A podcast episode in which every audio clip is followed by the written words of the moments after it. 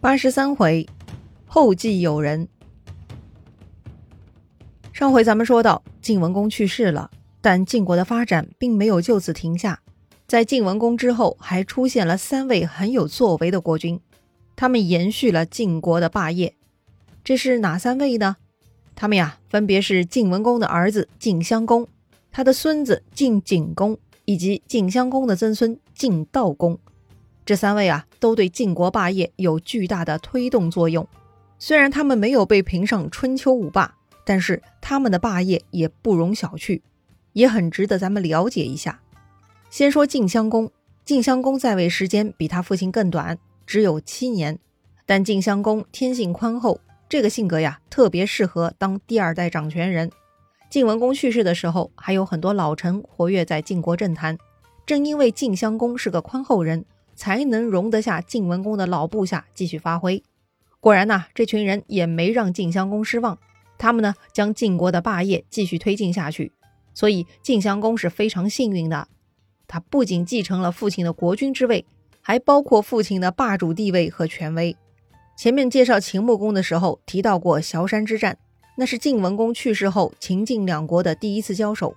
当时秦国大败，晋国俘虏了孟明等秦国将领，但是回国之后，文嬴出面说话，把这些人呢都给放回了秦国，说是把这些人放回秦国，有他们好果子吃的，必然会受到秦穆公的责罚。咱们晋国何必做恶人呢？似乎有些道理啊。晋襄公呢就给了文嬴面子，同意放走孟明等人。看上去啊，晋襄公有些糊涂，但其实啊，他有自己的大智慧。此事的处理上，他尊重文嬴，这就是品德体现了。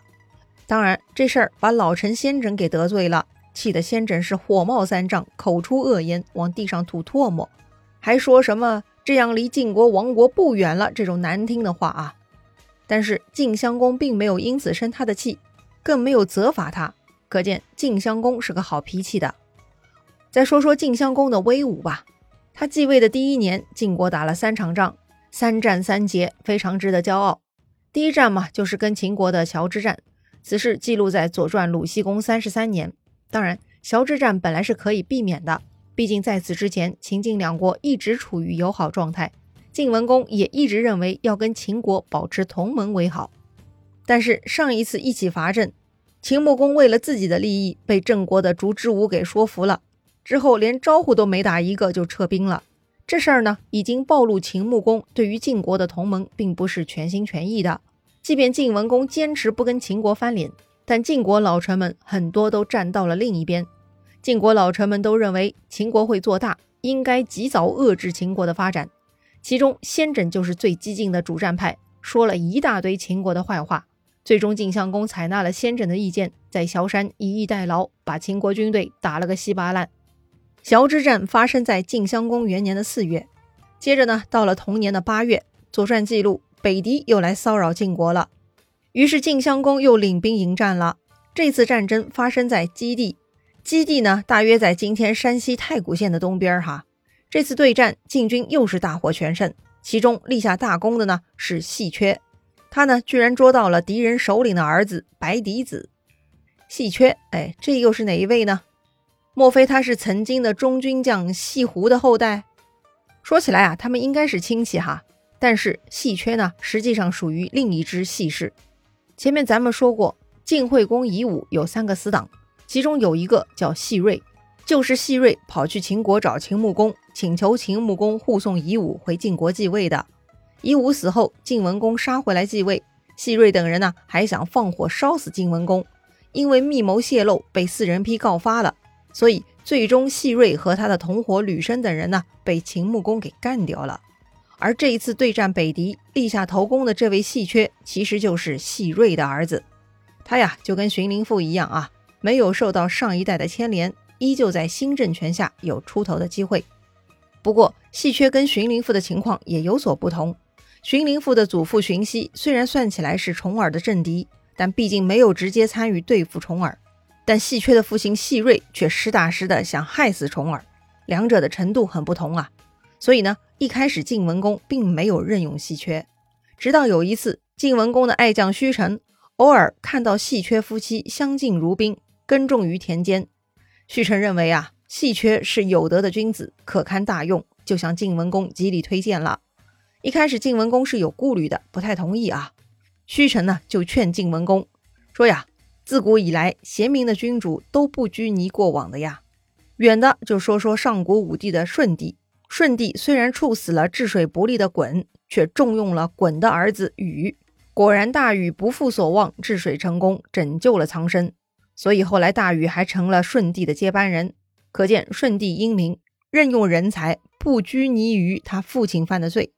再说晋的齐桓公，管仲曾经是公子纠的辅臣，是齐桓公的敌人，他还射中了齐桓公。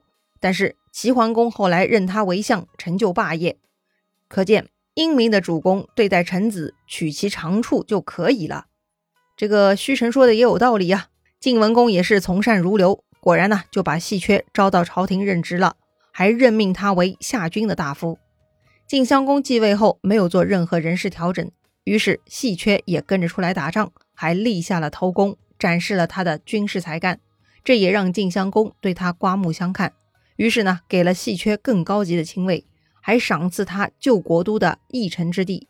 同时，那个强烈推荐细缺的虚城也得到了重赏。晋襄公刚刚上台，就如此厚赏有功之人，这样的国君自然是很有人气的。说回对北狄的战争，虽然晋国获胜，细缺还抓捕了白狄子，但是呢，这场战争对于晋国而言还是有损失的，损失了一个重要的人才。这个人谁呢？哎，就是先轸。因为前面晋襄公放走孟明等秦国俘虏，先轸很生气，当时他口不择言，出言不逊。事后呢，他很后悔，这不该是臣子对国君应该有的态度啊。关键呢，晋襄公并没有因此责罚他。这让先轸更是于心不忍，非常自责。趁着这次战争，先轸啊故意不穿盔甲上阵杀敌，他呢这就是自我惩罚。乱军之中没有防护的先轸，很快就被敌人给杀掉了。战后，北狄人清扫战场，发现了死在他们那儿的先轸，就把他的头颅送回了晋国。先轸的脑袋回到晋国，书上说面如生，意思就是啊他的脸色跟活着的一样。可见先轸视死如归、报效国家的决心了。先轸呢，确实是个人才。之前的作战，他出过很多好主意。只不过呢，这个人脾气确实不太好。他用这种方式提前结束自己的生命，对晋国而言也是一种损失。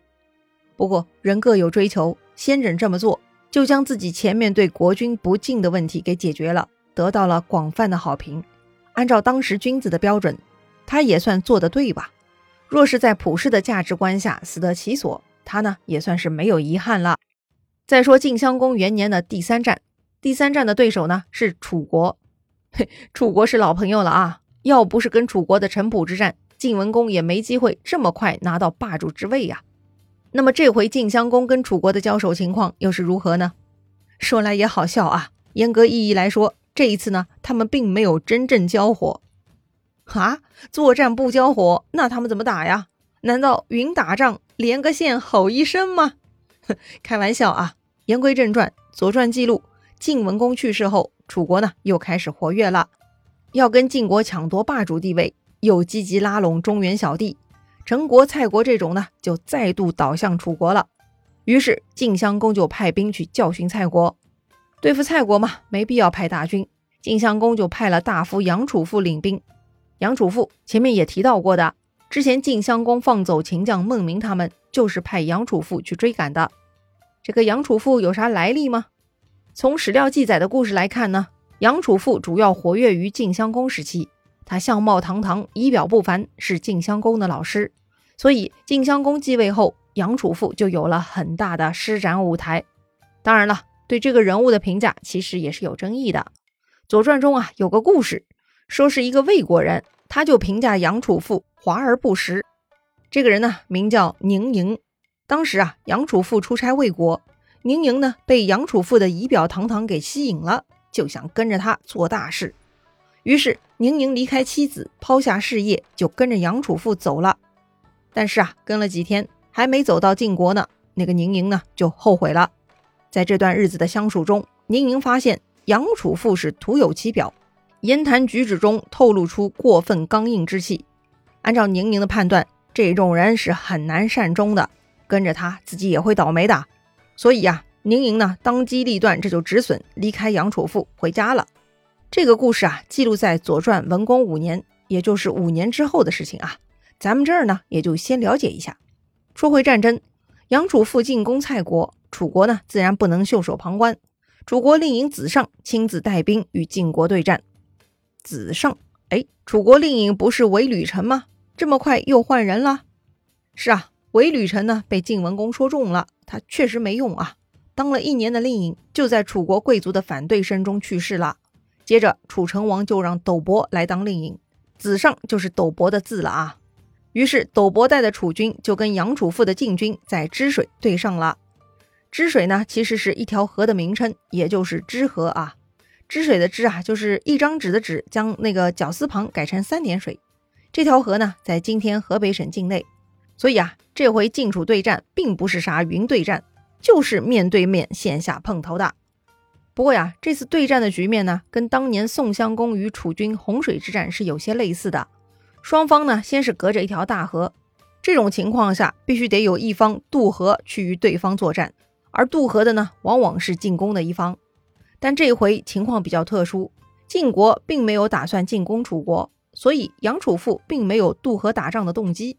而楚国呢，是来营救蔡国的，打退晋军是他们的目的，但是进攻晋军的意愿却也不太强烈。哼，为啥呢？因为啊，渡河太危险了，一旦渡河，对面的敌人半渡而击，该咋办呢？